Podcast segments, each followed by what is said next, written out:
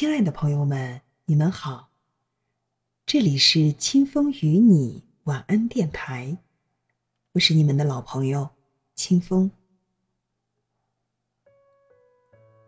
今天在这里要为大家分享的是来自于毛姆的一篇文章：最完美的朋友该是什么样？让我们一起来听。世上有两种友谊，一种友谊源于肉体本能的相吸。你喜欢你的朋友，不是因为他有什么特别的品质或禀赋，而仅仅是由于你被他所吸引。这是不讲理也无法讲理的，而事事多具讽刺意味。很可能你会对某人产生这样的感觉，可这人根本就不值得你喜欢。尽管这类友谊与性无关，但它的确与爱情很相似。它以同样的方式产生，很可能也会以同样的方式消退。第二种友谊是知性的。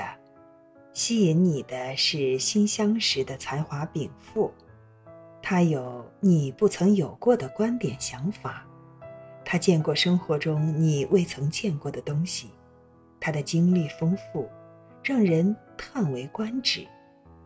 但是每一口井都有底，你朋友也会有一天不再有新东西传授给你。这便是决定你们的友谊能否继续的关键时刻。如果他只有些从书本和经历中得到的东西，他就没法再叫你感兴趣了。这口井已经空了，你把桶放下去，却什么也打不上来。这就是为什么人们会迅速发展起火热的友谊，又同样迅速的终结交往。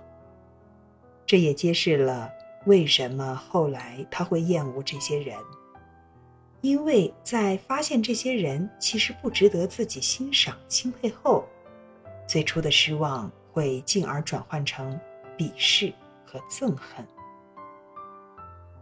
不过有时，由于这样那样的原因，你依然与这些人保持不时的交往。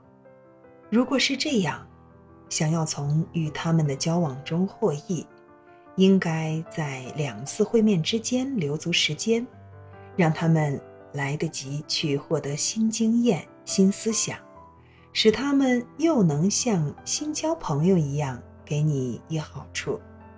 慢慢的，当初发现他们浅薄时的失望渐渐消失，由于习惯了他们，你也就能容忍他们的缺点。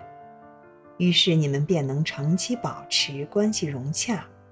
但是，如果你发现朋友后天习得的知识虽到了头，他身上却还有其他的东西，个性、情感，还有活跃的思想，那么你们的友谊将一发牢固。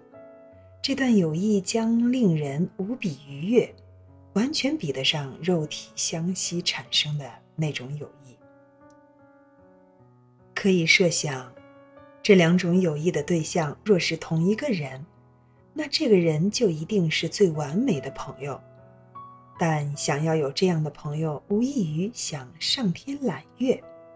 另一方面，当一对朋友中一方是被肉体吸引，另一方则是被知性吸引，随之产生的只能是不和。年轻时友谊非常重要，每交一个新朋友都是一次激动人心的冒险。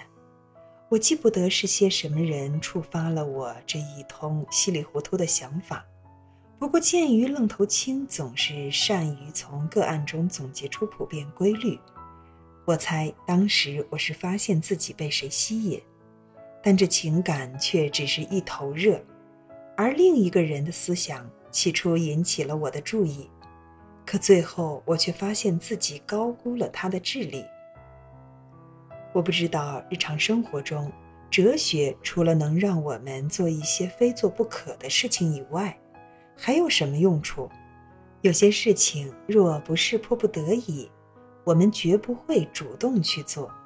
而哲学告诉我们完成这些事情的好处，我们尽管心里不快，也算得了一点安慰。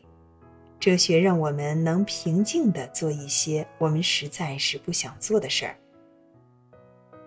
恋爱时，人们应该控制交往次数。我们谁也没法永远爱一个人。如果在尝到爱情的甜蜜之前有些障碍、挫折的话，爱情将会更加坚不可摧。天长地久，如果一个人要么因为爱人不在身边，两人难以见面，要么因为所爱之人反复无常或是冷淡无情。